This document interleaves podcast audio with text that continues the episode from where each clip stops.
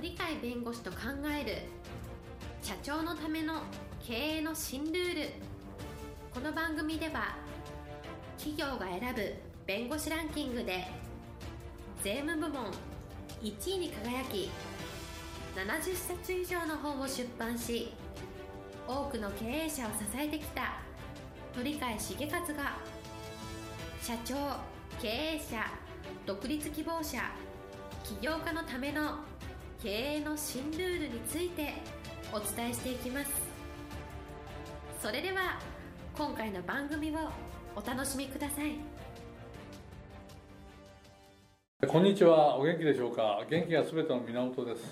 今日も鳥会がお送りいたします。はいパラリーガルの高瀬です。え今日のテーマは自分よりも優れた人をどう思うかと。これに対する答えがどうかによってその人の将来が見えてくるんじゃないかと。こういう話ですはい、えー今日のテーマは自分よりも優れた人をどう思うか。それに対する答えということですね。その答えは2つあると思うんですね、はい。一つは自分より優れた人。はい。そんなの嫌よと嫌いよと。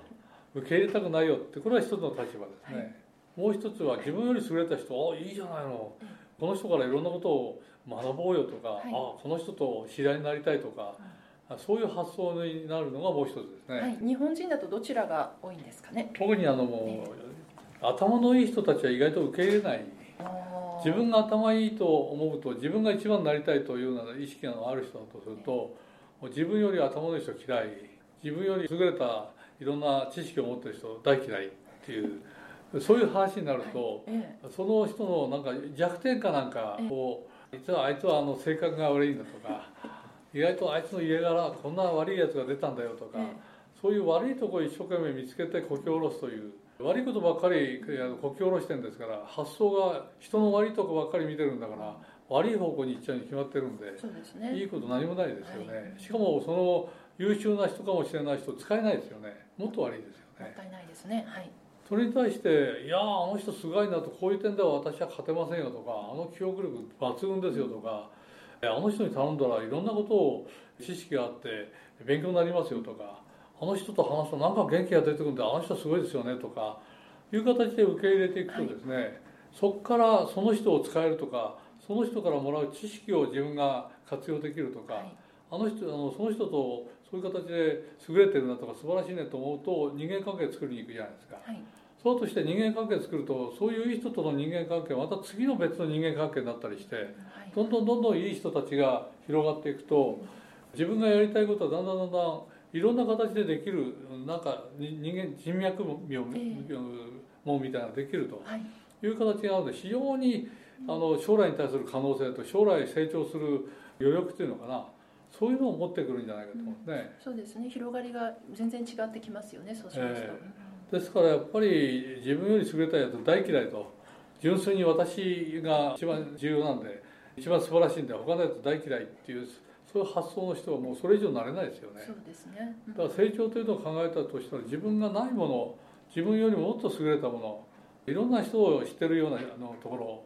知識があるところそういうところを自分が実は初めから持っているような形で手段として使えるような形になれば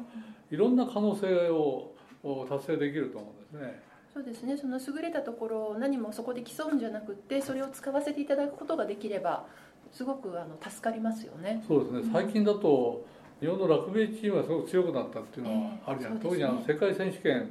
えーがありましてですね、はい。なかなか強豪チームを破るぐらいのすごい力を発揮したんですけど従来って純粋な日本人だけのチームだったんですね。はい。もう連敗の連敗ですよね。もうこれゲームにならないぐらい点差が50点も60点もお点差が広くっていうのがあったんですけど今度は優れたもともとは本来は外国人というべき人も実はチームの半分ぐらいいてその人たちをも含めて日本チームとなるとはい。強い人を入れてます自分たちは優れた人を入れてるんだからそれは強いチームになるんで。したがって強豪に対しても十分勝負ができるし勝つこともできるというふうになったのでやっぱりえ優れた人をどうやって自分たちの方の味方にして取り入れてはい。チームの一員とするかこういう発想が極めてえ成長をするとかですね。ね。成功する上では重要じゃないかと思うんですね。それこそあの昔からある和魂要塞というようなそういう考え方とも通じますかねそうですね。まさにあの和魂要塞で日本ええ昔の日本人っていうのは聖徳太子の時もそうでしょうし、菅原道真の時もそうでしょうし、あるいは明治維新の後の日本が強国になるためにいろんな活躍をしたようなそういう人たちもみんな和魂要塞的な発想で日本を作り直したと日本を強くしたというのがありますのでやっぱもう根本的に日本人は意外と今までにない優れたものを取り入れてそれを消化してそれによって自分たちが成長していくっていう